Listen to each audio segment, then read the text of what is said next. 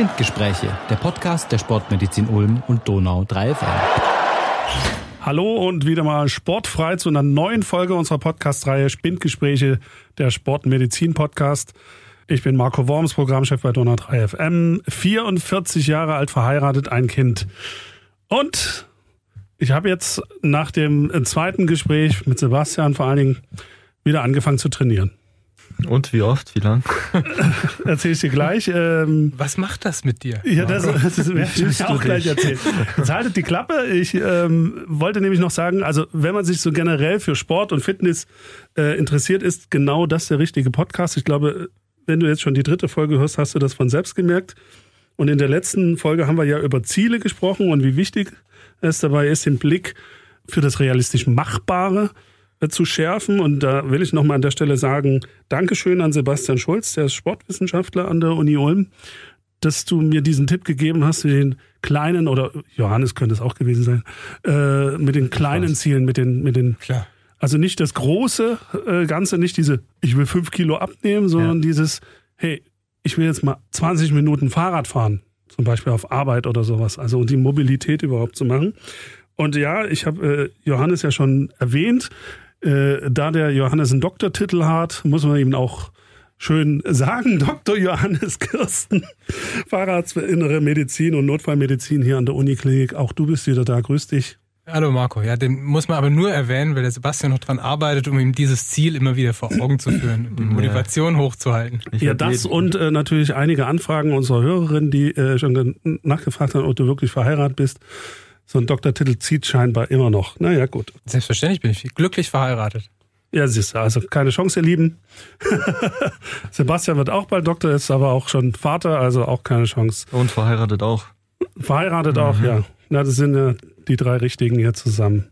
Jetzt haben wir ja beim letzten Mal über Ziele gesprochen und ähm, ich kann mir ganz gut vorstellen, dass danach so einige gedacht haben, geil, das hat mich jetzt echt motiviert. Jetzt, jetzt lege ich auch mal los. Ja, und ich glaube, gerade Sebastian, du, du hast mal echt gute Tipps gegeben, mal wirklich loszulegen, jetzt so kleine Ziele zu stecken. Johannes hat zum Beispiel davon gesprochen, hey, mal um, einmal die Woche äh, mit dem Fahrrad fünf Kilometer zur Arbeit zu fahren. Ist ja immer schon mal was Besseres, als sich in den Stau zu stellen.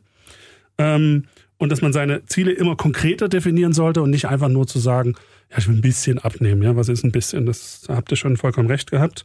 Jetzt gehst du los, gehst zum Fitnessstudio, haust dich voll rein, so wie es mir vor, sagen wir mal, drei Wochen passiert ist. Ja, Fitnessstudios haben wieder aufgemacht.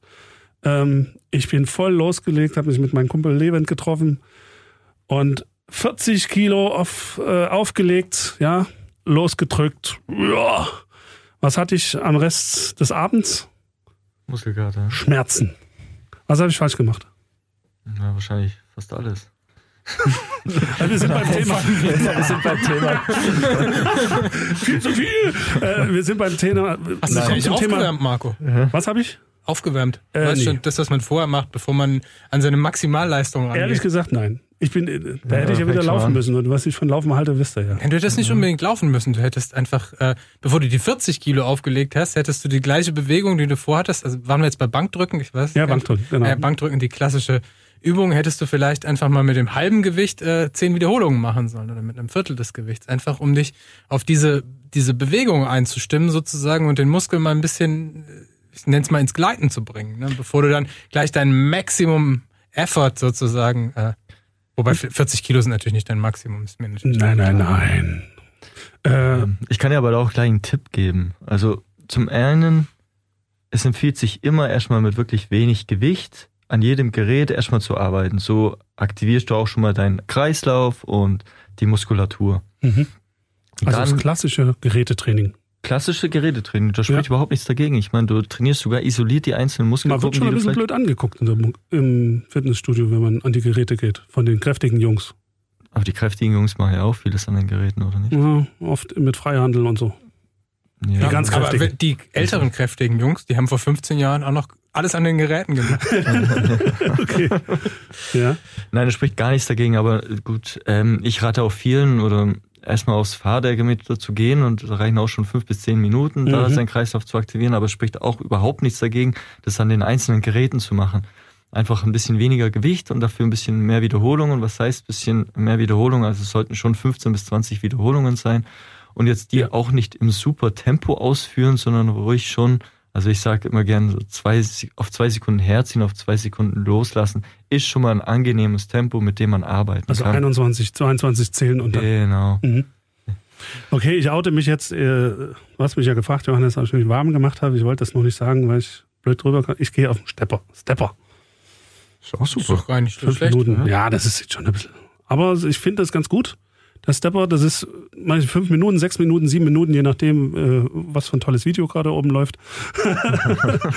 ähm, weil ich finde, diese, die, du hast dann nochmal zusätzlich diese Bewegung mit dem Arm und, und, und das ist ja dieses typische Stufensteigensystem, ja.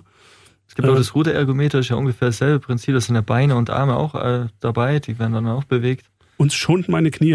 Ich habe ja äh, in beiden Knien Kreuzbandrisse und ähm, diese, diese wirkliche auf dem Laufband äh, Stauchbewegung, das ist halt das, was mir dann irgendwann dicke Knie macht. Und um Stepper geht's immer ganz gut. So, jetzt wisst ihr, dass ich steppe.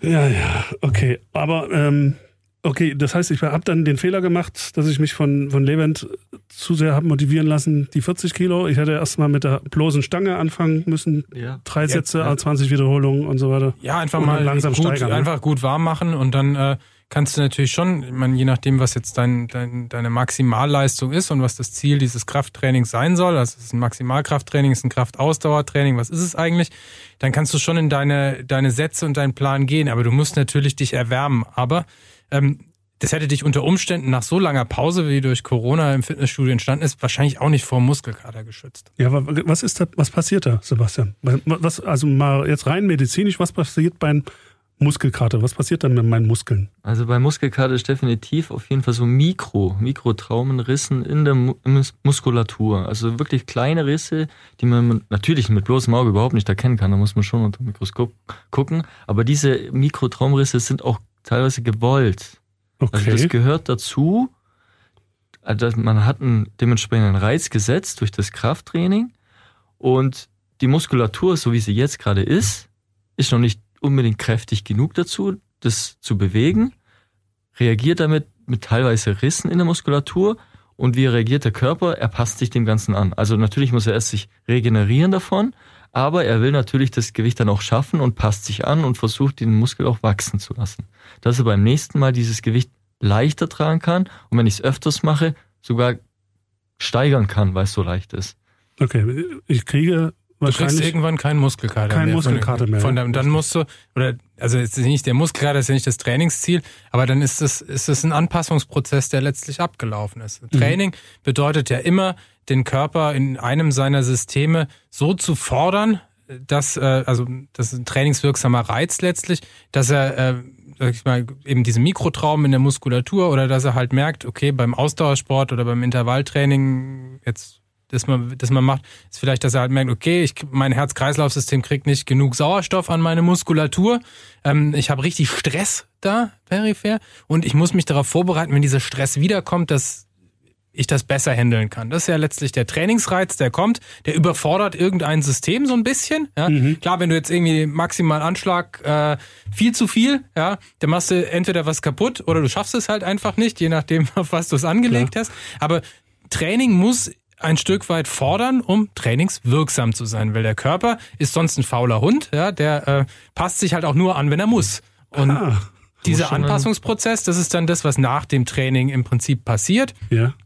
Und äh, ähm, der bereitet dich eben darauf vor, im nächsten Training sozusagen wieder mehr Leistung zu bringen. Aber man muss im Körper auch immer zwischen Trainingseinheiten äh, die Zeit lassen, sich anzupassen. Also wenn du jetzt im Muskelkater des Todes von deinem ersten Fitnessstudio-Besuch dir denkst, klar, am nächsten Tag mache ich das gleiche nochmal, ja, das dann ist das wahrscheinlich nicht zielführend. Der Schmerz muss erstmal weg.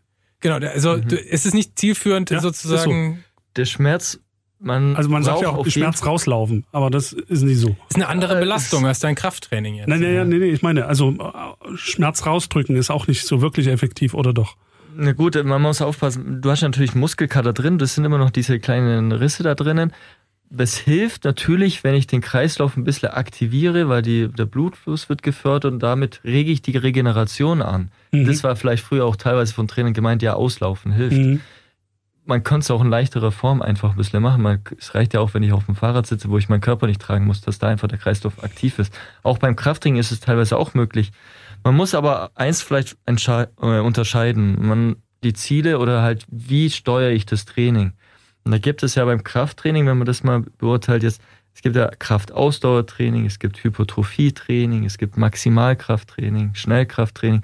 Das sind jetzt einfach mal vier Bereiche jetzt gerade nach Corona-Zeit oder wenn man anfängt, Sport zu machen, rate ich immer Kraft-Ausdauertraining.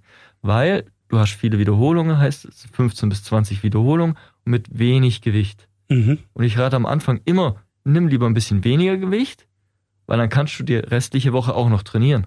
Wenn du zu viel hast, dann musst du wieder länger Pause machen. Ja. Kannst du nicht an die Geräte gehen. Deswegen lieber wenig, beim nächsten Mal legst du dann die fünf Kilo mehr drauf und kannst weiter trainieren. Und dann musst du abwarten, mindestens vier Wochen. Unter vier Wochen wird keine Anpassung passieren.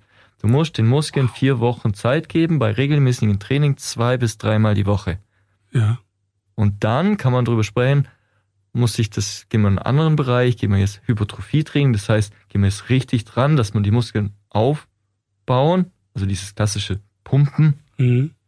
Äh, oder bleiben wir noch bei einem Kraftausdauertraining, hängt dann auch von den Zielen ab. Mhm. Was will ich erreichen? Gehe ich wieder in die Gewichtsreduktion oder will ich lieber Muskel aufbauen? Also, was er jetzt da quasi schon skizziert hat, ist eigentlich, dass äh, Sport immer in Zyklen gedacht wird. Ne?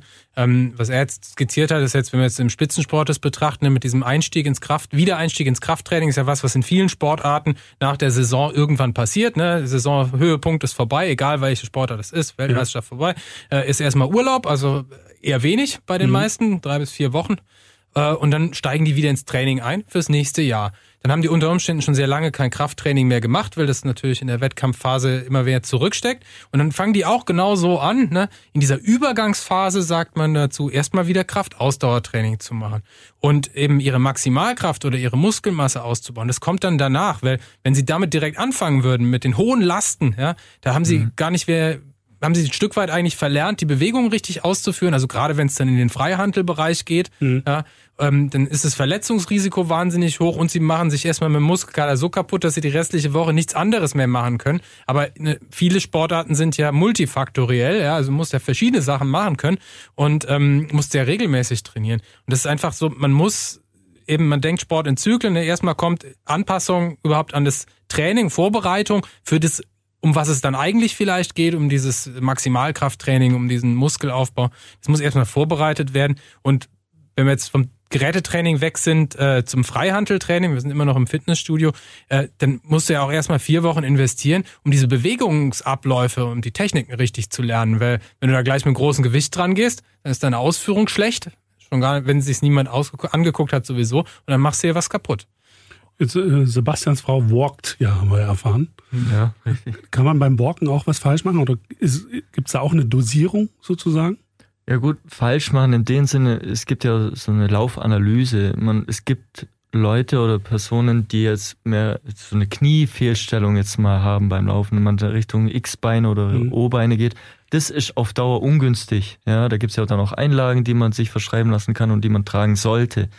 Beim Walken, man man kann immer ein bisschen was falsch machen und man wird die Folgen erst viel später merken. Mhm. Deswegen empfiehlt sich das schon, mal jemanden an der Hand zu haben, der das schon länger macht und ein bisschen mehr drauf schaut. Beim Walken ist es jetzt so, du hast eine moderate Belastung, die jetzt nicht so wie beim Joggen ist, wo beim Joggen, ich meine, da, wenn ich jetzt berghoch gehe, dann habe ich eine höhere Belastung. Oder beim du hast Walken, eine starke Stoßbelastung beim Joggen, damit fängt es genau, ja schon mal an. Joggen du hast eine Stoßbelastung. Ist eine beim Walken ist es nicht so, du, mhm. du läufst ja, du gehst ja, du hast ja keine ja. Schwungphase, wo du dann das ja. wieder koppeln musst. Deswegen sind, ist es ein bisschen weniger, dass du da was kaputt machen kannst oder Fehlbelastungen hast. Also Aber es wird dir schwerfallen, Walken überzudosieren. Mhm. Aber auch da muss man, glaube ich, also bevor man sich die große 10-Kilometer-Runde aussucht, ja, lieber erst mal mit der zweieinhalb oder drei Kilometer Runde. Genau, anfangen. immer lieber langsam anfangen, wie beim Krafttraining, wie ich gesagt habe, lieber mal das Gewicht niedriger halten oder die, die Strecke niedriger halten am Anfang, vielleicht auch, es reicht aber am Anfang ein Kilometer, dann am, ähm, sag ich mal, praktisch gesprochen, Montag ein Kilometer, Mittwoch zwei Kilometer und dann am Freitag, am Ende der Woche gehe ich mal zweieinhalb oder sogar drei an. Aber das dauert auch, da muss ich, wie gesagt, aus die vier Wochen wieder darauf rausgehen, dass man sich da anpasst. Und wenn wir zurückkommen aus diesen Zyklen, es hängt jetzt, jetzt waren wir beim Walken, aber wenn man jetzt auf Leistungssport wieder geht, hängt vieles davon ab vom Wettkampf. Mhm. Jetzt ist es so viel Sportart abhängig. Wir hatten jetzt bei dem Ruder. Rudern ist es so, du hast mehrere Wettkämpfe im Jahr. Jetzt im Fußball ist es so, du hast eigentlich nur zwei Phasen, wo du mal, mal, mal richtig intensiv trainierst. Das ist die Vorbereitungsphase vom Sommer und vom Winter. Ja, genau. Das sind dann so Phasen, wo ich dann mal, man sagt gern, von die Pötte gehe, da gibt man richtig Gas. Und dann ist die Saison. Und während der Saison schaue ich einfach durchkommen, Leistungserhalt und dann halt auf dem Spiel am Wochenende die beste Leistung bringen. Aber Und die Grundfertigkeiten ist ja im Prinzip so, die kannst du über die Saison bestenfalls halten, also Grundfertigkeiten, die sportlichen, äh, und sicher nicht mehr ausbauen. Ja, während die, wenn die Saison läuft, dann Ja. kannst du diese Leistung bringen am Wochenende. Du wirst jetzt nicht schaffen, dass da einer noch mal ein bisschen sich steigert. Also schneller rennt oder, Oder, ja. höher springt. Das sind dann diese berühmten, ähm, wenn du zur, ähm, zur Winterpause mit den Trainern sprichst und äh, die dann davon sprechen, dass sie eine schlechte Vorbereitung hatten, ja, oder äh, ich, zu wenig Zeit für die Vorbereitung.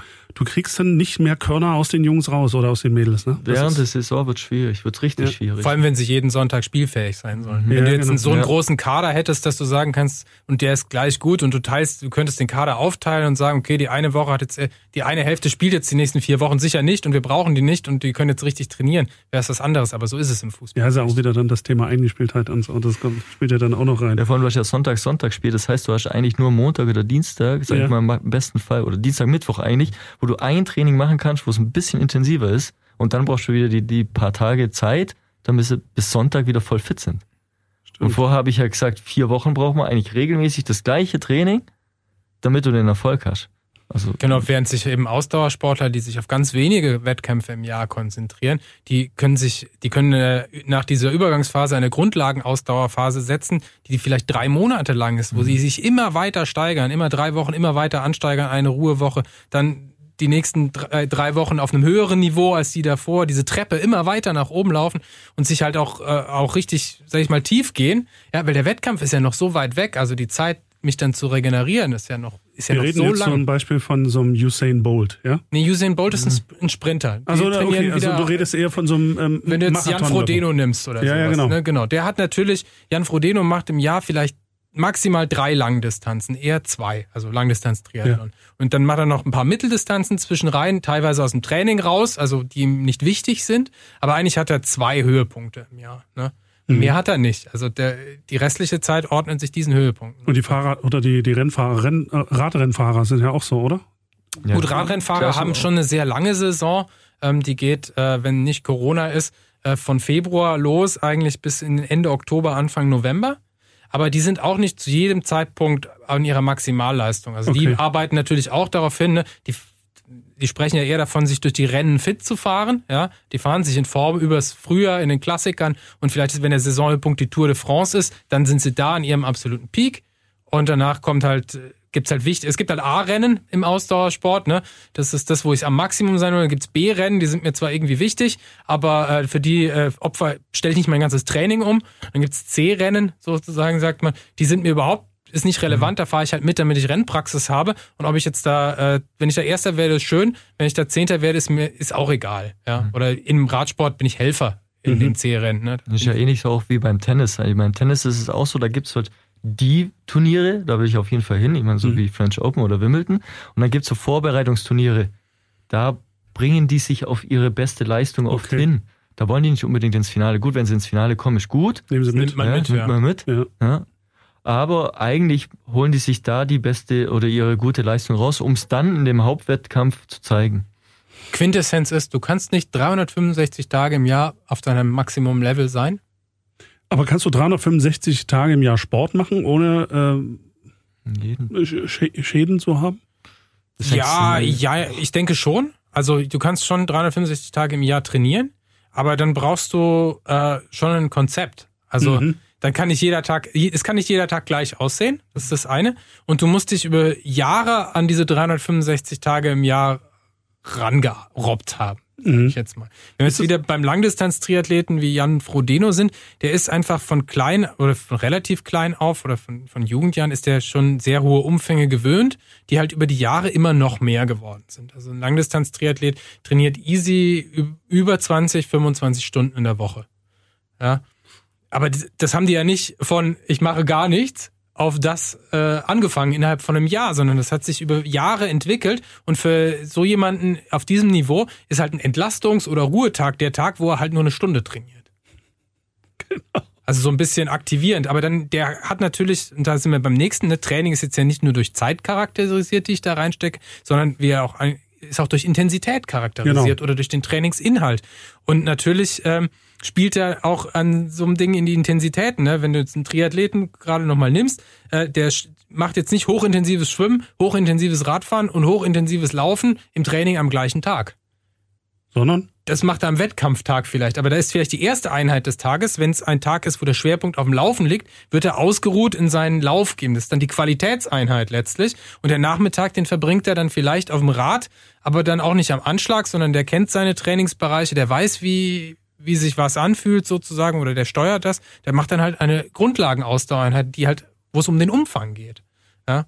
Und zwischendrin hat er natürlich einen Ernährungsberater, versorgt sich gut, hat einen Physiotherapeut, der ihn wieder zusammensetzt und so weiter. Das sind dann die Voraussetzungen, um auf diesem Niveau zu trainieren. Aber da muss ja nicht jeder hin, Gott sei Dank. Gibt's, ähm, Sebastian, gibt's Unterschiede in, in, in der körperlichen Fähigkeit? Also, muss jetzt aufpassen, wie ich das formuliere. Gibt es Unterschiede zwischen Mann und Frau, was Sport angeht und, und Belastbarkeit und Intervall und all das, was du gerade angesprochen hast. Also müssen Frauen anders trainieren als Männer? Das ist die Frage. Es ist ja, jeder Mensch muss anders trainieren. Okay. Also du, du, wir hier im Raum, wir werden alle anders trainieren müssen. Also diese Dosierung, also was wir gesagt haben, die Häufigkeit, Dosierung, Dauer, das wird bei uns allen anders sein, obwohl wir dasselbe Ziel erreichen wollen.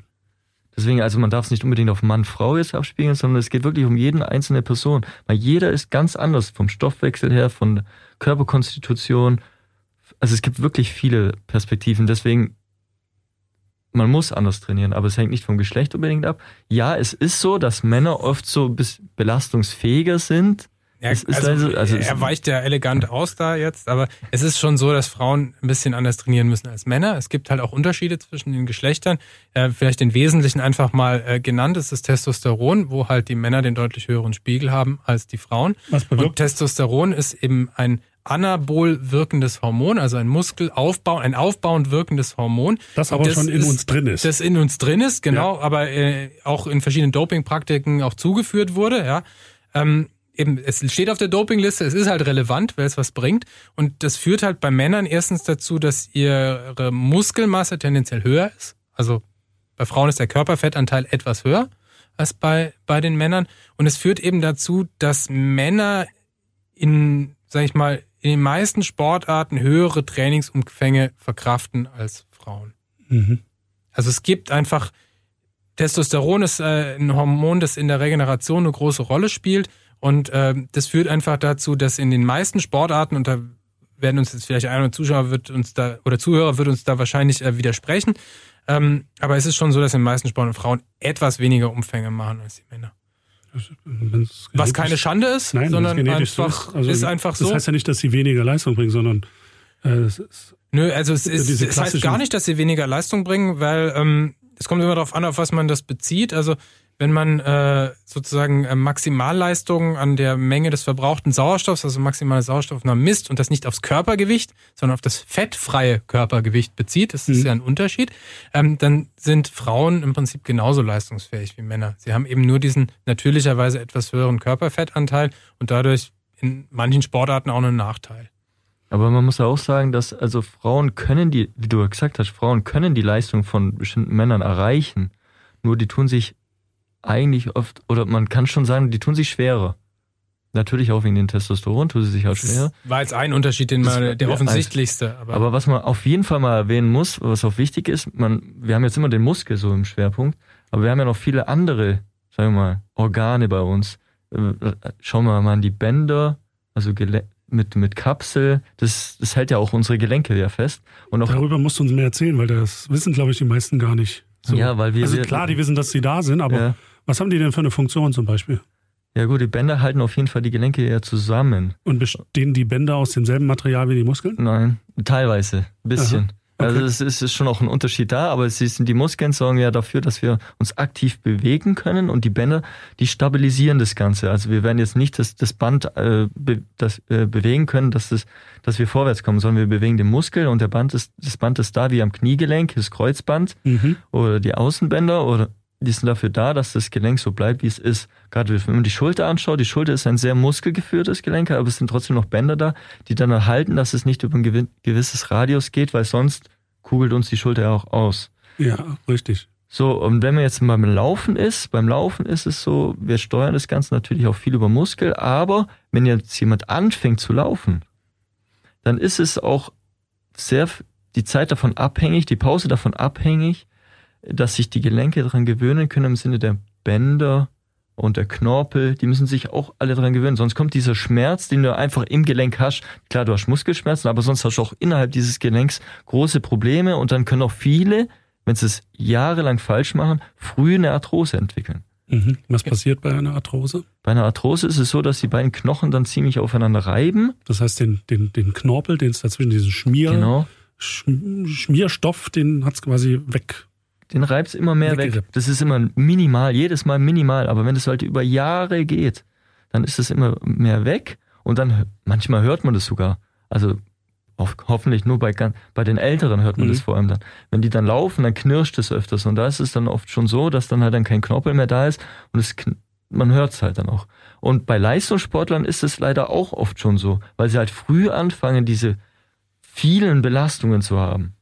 Und jetzt in den letzten Jahren hat man auch den Schwerpunkt auch vom Athletiktraining erkannt, wo man dann auch mehr Beweglichkeit reinbringt, auch mal mehr, wie vorher erwähnt, mal eine Dauermethode, wo es einfach mal das Gewicht auf dem Fahrrad zum Beispiel abgenommen wird, einfach, dass die Gelenke geschont werden, um dann aber auf die ganze Saison verletzungsfreier die Leistung bringen zu können. Mhm. Das Grundproblem eben ist, dass nicht nur der Muskel sich anpassen muss, sondern dass der Muskel ja äh, die Knochen und die Gelenke über Sehnen und Bänder letztlich ansteuert. Also es ist ja nicht der Muskel direkt am Gelenk.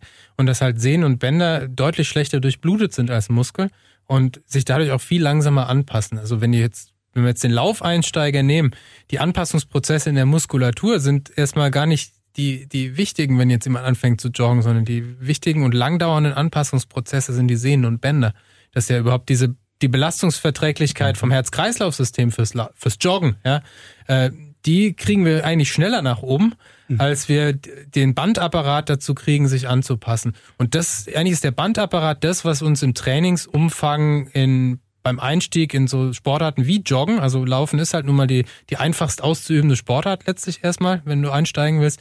Ähm, das ist das, was uns limitiert. Also ich kann dir nicht sagen, lauf jetzt 100 Kilometer die Woche, egal wie gut dein Herz-Kreislauf-System trainiert ist, weil du vorher immer nur Rad gefahren bist. Mhm. Ja. Bei Radfahrern ist es noch extremer, wenn du eben Tour de France-Profis nimmst, die nur Rad fahren, ähm, dann haben, kriegen die äh, im Verlauf ihrer Karriere oftmals Probleme mit geringer Knochendichte zum Beispiel. Weil einfach dieser Stoßreiz beim Radfahren, der ist da gar nicht vorhanden, ja. Und diesen Sto dieses ist aber dieser mechanische Reiz, den ich halt zum Beispiel durch Joggen bekomme, der führt halt auch dazu, dass meine Knochendichte steigt, dass meine Sehnen und Bänder besser werden. Und das ist einer der Gründe, warum Radsportler heutzutage, weil sie auch Athletiktrainer haben, gelegentlich joggen gehen. Okay, also Also auch in der das Spitze. regeneriert sich auch, Sebastian. Das regeneriert sich braucht Also es, Zeit. es ist möglich, dass der Körper selbst Knorpel wieder aufbaut oder Sehne oder Bänder wieder aufbaut.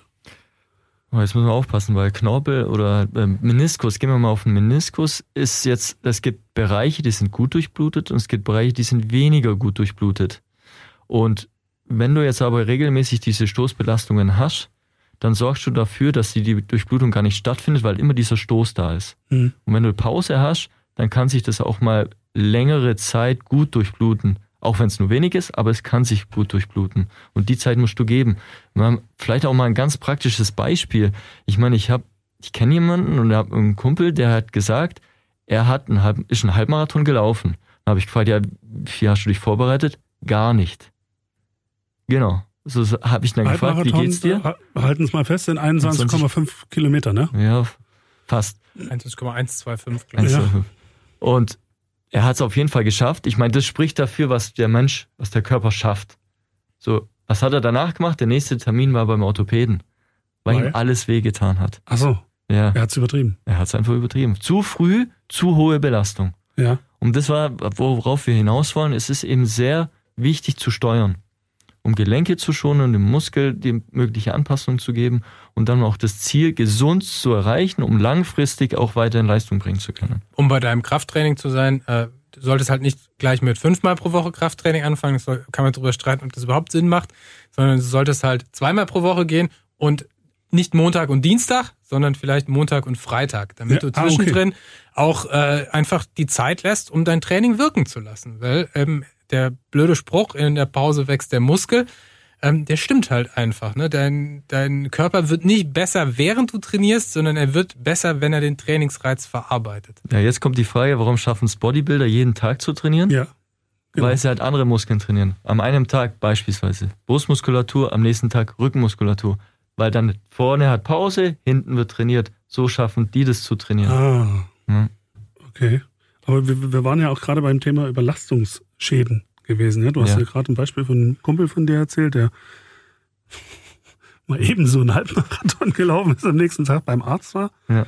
Ähm, das ist jetzt mal ein Extrem, aber ähm, ihr habt ja sicherlich als Ärzte auch sagen wir, die, die kleineren Überlastungsschäden, die ihr da, mit denen ihr dann täglich zu tun habt. Was, was sind denn so typische Überlastungsschäden, die euch da ganz oft begegnen? Da müssen wir eigentlich fast auf, unser, auf unsere Sportmedizin-Seite mal verweisen, auf unsere Internetseite. Genau, wir haben eine gute Serie auf unserem Blog äh, sportmedizin-ulm.org zu Laufverletzungen, hat unser Orthopäde gemacht.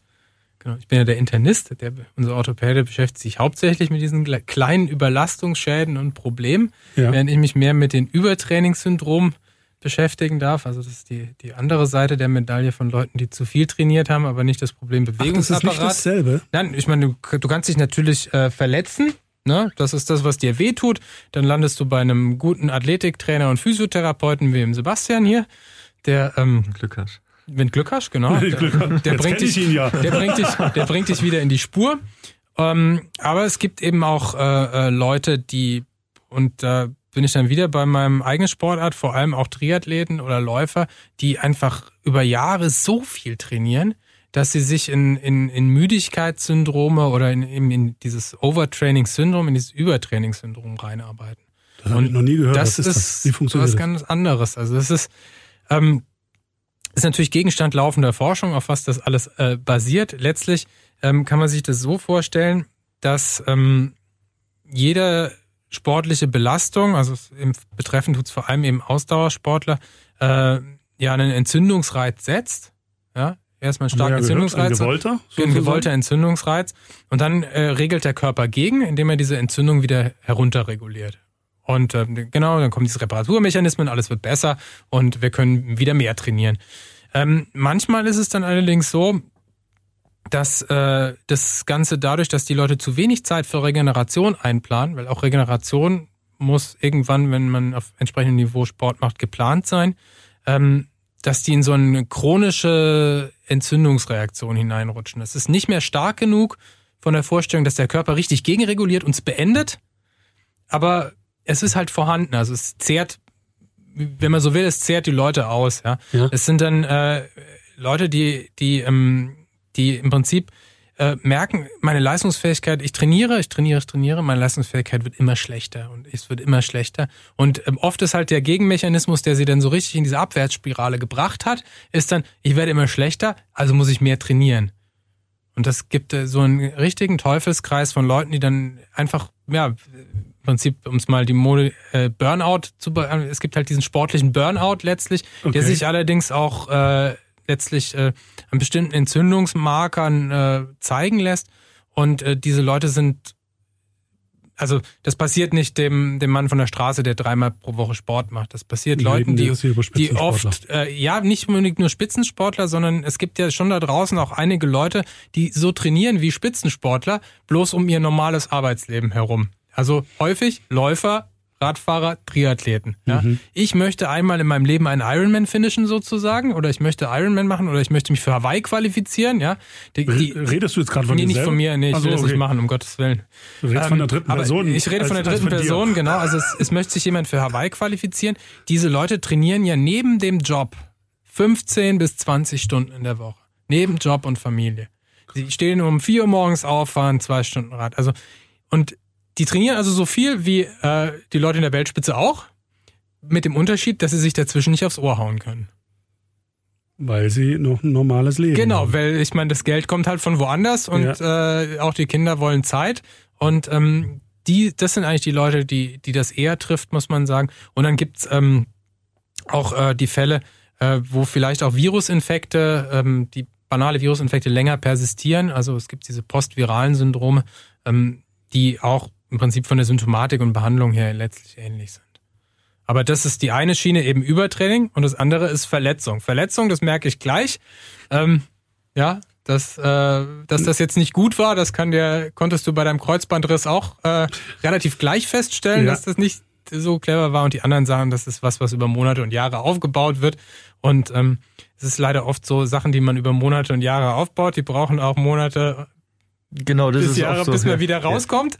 Ich Ja. habe hier eine Verletzung, mach da mal, dass es gut ist. Ja, genau. Und dann, also man muss auch dazu sagen, ich habe ja auch erst Physiotherapie gelernt. Da war es dann auch oft so, jemand kam mit einer Verletzung, auch Läufer, und der hat so diese typische Schmer Knieschmerzen außen gehabt.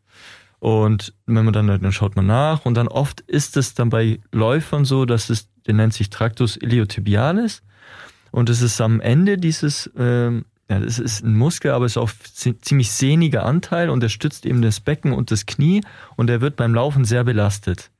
Und wenn man viel läuft, dann kann es sein, dass eine Entzündungsreaktion unten am Kniegegend vor allem ausgelöst wird, der zu einer, also es ist ziemlich schmerzhaft. Mhm. Und das, dieser, dieser Schmerz kommt vor allem dann auch, wenn man liegt. Also ich hatte das leider auch schon, man liegt dann da und auf einmal das sticht dir ins Knie rein und du weißt gar nicht, woher das kommt. Und so ein Schmerz oder so eine, ja, es ist Strukturschaden schon, das dauert fast genauso lange, den wieder wegzukriegen. Was heißt jetzt genauso lange? Also man muss dem auch viel Zeit geben, weil die erste Frage ist, wann kann ich wieder anfangen? Mhm. Und ein Physiorezept ist oft sechs Behandlungen. In sechs Behandlungen, das sind vielleicht zwei Wochen, ja, zwei, drei Wochen, wo ich. erreicht man gar nichts. Nee. Und vor allem auch das, eins der wichtigsten ist, bei, bei Behandlungen, das, was die einem mitgeben, die Physiotherapeuten, das zu machen, ist das Wichtige. Weil in der Behandlung kannst du vieles frei machen und vieles zeigen und auch vieles Akute behandeln. Aber dass es Langzeit, langzeitlich wieder Die gut wird. Übungen, die man Die als Übung. Hausaufgaben mitbekommt, die, Die muss man machen. Hausaufgaben sind die wichtigsten. Die müssen daheim weitergemacht werden. Das Letz Lästige an Sportverletzungen ist letztlich, es gibt keine Tablette, die ich dir jetzt gebe und nächste Woche ist es gut, sondern du musst, genauso wie du trainiert hast und dich selber reingeritten hast letztlich, du musst dich da auch wieder rausreiten. Also du musst an dir arbeiten, weil oft sind es eben auch muskuläre Disbalancen, die halt dazu führen, dass du immer wieder da Schmerzen hast. Also du bist halt irgendwo an einer anderen Stelle zu schwach, ja, dann Ja. musst du daran arbeiten. Und das äh, ist, ist einerseits lästig, andererseits hast du es halt auch selber in der Hand. Aber, ähm, Aber da haben wir ganz gute Tipps eigentlich auf unserer Seite geschrieben. Deswegen, es ist, glaube ich, immer noch das, das Führende. Ja, das ist immer noch das Führende. Das habe ich auch geschrieben. Muss ich mal. Dann ist Äh, es bestimmt gut. Nee, das ist immer gut. Aber nein, also auf jeden Fall haben wir da ein paar Übungen jetzt äh, online gestellt, wo, also Stabilisationsübungen, die einem einfach helfen, diesen Verletzungen vorzubeugen, dass sie eben nicht passieren. Das sind auch ganz einfache Übungen. Du brauchst nicht mal Geräte. Das kannst du jederzeit daheim machen. Man von Unterarmstütz, Seitstütz und was für äh, so ein Becken heben. Also das geht überall und ist ja eben sehr wichtig und hilft, dass man so welchen Verletzungen vorbeugt. Warum hilft es? Ja, beim, beim Laufen, warum soll ich jetzt was für den Oberkörper machen? Es ist eben wichtig, dein Oberkörper läuft erstens mal mit, also er ist dabei. Mhm. Und er muss das Ganze ja auch ein bisschen ausgleichen. Ich meine, man weiß auch durch viele Studien, dass wenn man einen stabilen Oberkörper hat, auch eine gute Laufleistung hat und vor allem weniger verletzungsanfällig ist. Es liegt auch daran, dass dann die Umsetzung besser ist, die Lauffrequenz besser gehalten werden kann und es ökonomischer ist auch, das Laufen. Deswegen auf jeden Fall Stabilisationsprogramm. Das muss jetzt nicht unbedingt sein, dass ich ins Fitness gehe und sage, ich pum- pumpe richtig auf, weil dann habe ich ja wieder mehr Muskelmasse, habe ein höheres Gewicht. Mhm. Deswegen eher Stabilisationsübungen, wo ich das eigene Gewicht halte, lerne mit dem eigenen Gewicht umzugehen, um es dann auch beim Laufen zu stabilisieren. Und wenn man das zweimal die drei, zweimal die drei, zwei bis dreimal die Woche macht, ja, wir reden 15 von einer. Viertelstunde. Viertel, ja, noch Viertelstunde maximal, Kannst immer noch deine Serie im Fernsehen anschauen. Gewicht halten klingt gut. Gewicht halten. genau, aber es, es ist, das, der, das Problem ist ja immer, ähm, das Erste, was die Leute weglassen, also wenn sie jetzt ein bisschen ambitionierter sich auf einen Halb, 10 Kilometer laufen, einen Halbmarathon, was auch immer vorbereiten, das Erste, was sie weglassen, ja. ist das äh, Beweglichkeitstraining und das Stabilisationstraining, wenn die Zeit knapp wird. Laufen, also gerade die Läufer, laufen gehen sie immer noch. Also die, mhm. diese mhm. Kerneinheiten des, ihres Sports, das machen sie immer. Oder die Tennisspieler, klar, zum Tennis geht er immer.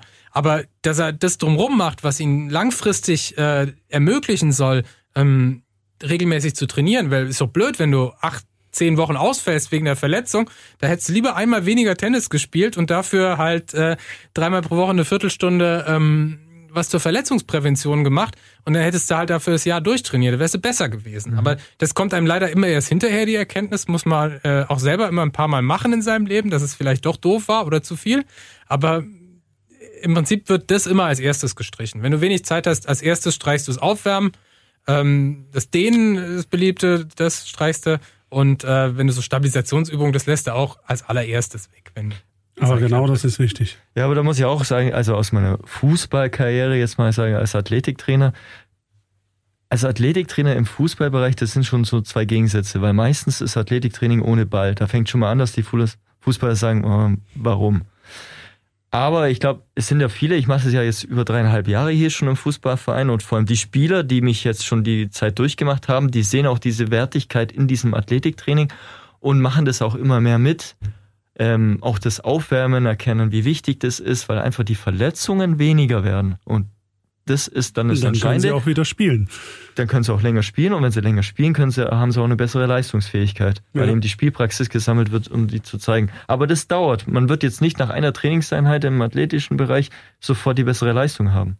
Und trotzdem können sie danach auch, und es gibt viele Übungen, wo der Ball auch beim Athletiktraining dabei ist. Also ist trotzdem wichtig. Problem ist natürlich auch diese, diese Vorteile durch Athletiktraining, die sieht man halt nicht, die kann man nicht so gut messen. Nee, ist klar. Die sieht man nicht unmittelbar. Die machen dich nicht schneller, die lassen dich erstmal nicht weiter springen. Also von der ersten Woche ab. Du siehst auch nicht besser aus dadurch? Du siehst erstmal auch nicht mhm. besser, ja, vielleicht schon ein bisschen, aber wenn du es regelmäßig machst, ja.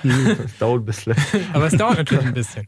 Aber es ist halt ein, einfach ein Ergänzungstraining und ähm, wie viel man jetzt davon machen muss, ist halt auch die Frage, wie viel man sonst macht. Ja, ich meine, aber viele Freizeitsportler sind wahnsinnig professionell im Training in ihrer Sportart. Also gerade die Ausdauersportler sind oft sehr differenzierte Leute, die Leute, die sich jetzt eben für einen Einstein oder so vorbereiten. Mhm. Ähm, aber und machen da relativ viel, investieren da vielleicht auch Gehirnschmalz rein, wie sie denn jetzt da trainieren oder nehmen sich einen Trainer oder laden sich Trainingspläne aus dem Internet, völlig egal. Aber dieses, was dann halt, je mehr du von dem einen machst, desto Mehrwert musst du halt auch auf die ergänzenden Sachen legen und desto mehr Wert bekommt dann auch die Regeneration auch irgendwie einzuplanen. Also das sind halt irgendwie drei Komponenten, ne? Hauptsportart, ähm, das Ergänzende, damit äh, mein Körper irgendwie auch sonst stabil bleibt und nicht nur mein rechter Oberschenkel besonders stark wird, wie jetzt bei den Fechtern, wenn der rechte mhm. Fuß vorne steht, ja? ähm, sondern und dann halt auch, wenn ich sehr viel trainiere, dann muss ich halt auch, also wie diese Leute, die sonst ins Übertraining nutzen, dann muss ich halt auch bewusst Tage machen, wo ich frei habe. Und die freien Tage dürfen dann halt auch nicht mehr die Tage sein, wo ich dann alles erledigt habe, was ich wegen, alles erledigen muss, was ich wegen dem Training habe liegen lassen. Also äh, dann muss man wirklich dann sondern, auch mal runterkommen. Genau, da muss man auch mal runterkommen. Es kann dann nicht der Tag sein, wo ich fünf Ämtergänge mache, ähm, noch zum Arzt muss und äh, die Wocheneinkäufe und also wo der ganze Tag eigentlich auch schon wieder wieder vorbei ist, sondern dann muss halt ein Entlastungstag, muss halt auch eine Entlastung sein. Kurze Frage noch, kurz vom Schluss. Ähm, du hast vorhin den Blog angesprochen, Sebastian. Ja. Habt, habt ihr da auch konkrete Trainingspläne, äh, mhm. Tipps? Also für Stabi-Training haben wir konkrete Pläne. Das sind auf jeden Fall Stabi-Training. Sag mal, wie der Blog heißt. Sportmedizin-org. Ulm.org. Oh, guck, ich habe gewusst, dass ich es falsch sage. Ja, Sportmedizin-ulm.org. Genau. Okay, solltet findet man auch über die Webseite der Uniklinik. Also wer uns da findet, der kann auch da drauf klicken und man findet uns auch bei Facebook und dann findet man auch den Blog. Haben wir noch was vergessen? Nee. Wir geben uns Mühe, äh, haben das Projekt gestartet im März und äh, füllen das immer weiter mit äh, praktischen Sachen. Aber eigentlich haben wir doch auch ein paar, so Bergläufe haben wir ja auch. Ja, Intervalltraining haben wir ja, genau. genau. Mehr für die ambitionierteren Läufer. Vielleicht ja. habt ihr aber auch noch mehr Fragen an Johannes, Sebastian oder auch Achim zum Thema Trainingssteuerung oder andere Themen rund ums Sport. Vielleicht habt ihr auch mal ein Thema, wo ihr sagt, hey, darüber könntet ihr doch mal sprechen. Dann sagt uns das einfach, schickt uns eine Mail an spindgespräche.donau3fm.de. Und wir haben ja heute schon darüber gesprochen, dass der Muskel in der Pause wächst und das sollten wir aber vielleicht noch ein bisschen vertiefen. Das machen wir aber dann in der nächsten Folge. Da sprechen wir auch über Ernährung, über Regeneration. Also hört euch auch diese Folge dann wieder an in der nächsten Folge von Spindgespräche, der Sportmedizin Podcast. Also Jungs, danke, war cool mit euch und Ja, danke, Marco. sportfrei bis bald. Danke, bis zum nächsten Mal. Ja, fünf Kilo schlanker. Spindgespräche, der Podcast der Sportmedizin Ulm und Donau 3 FM.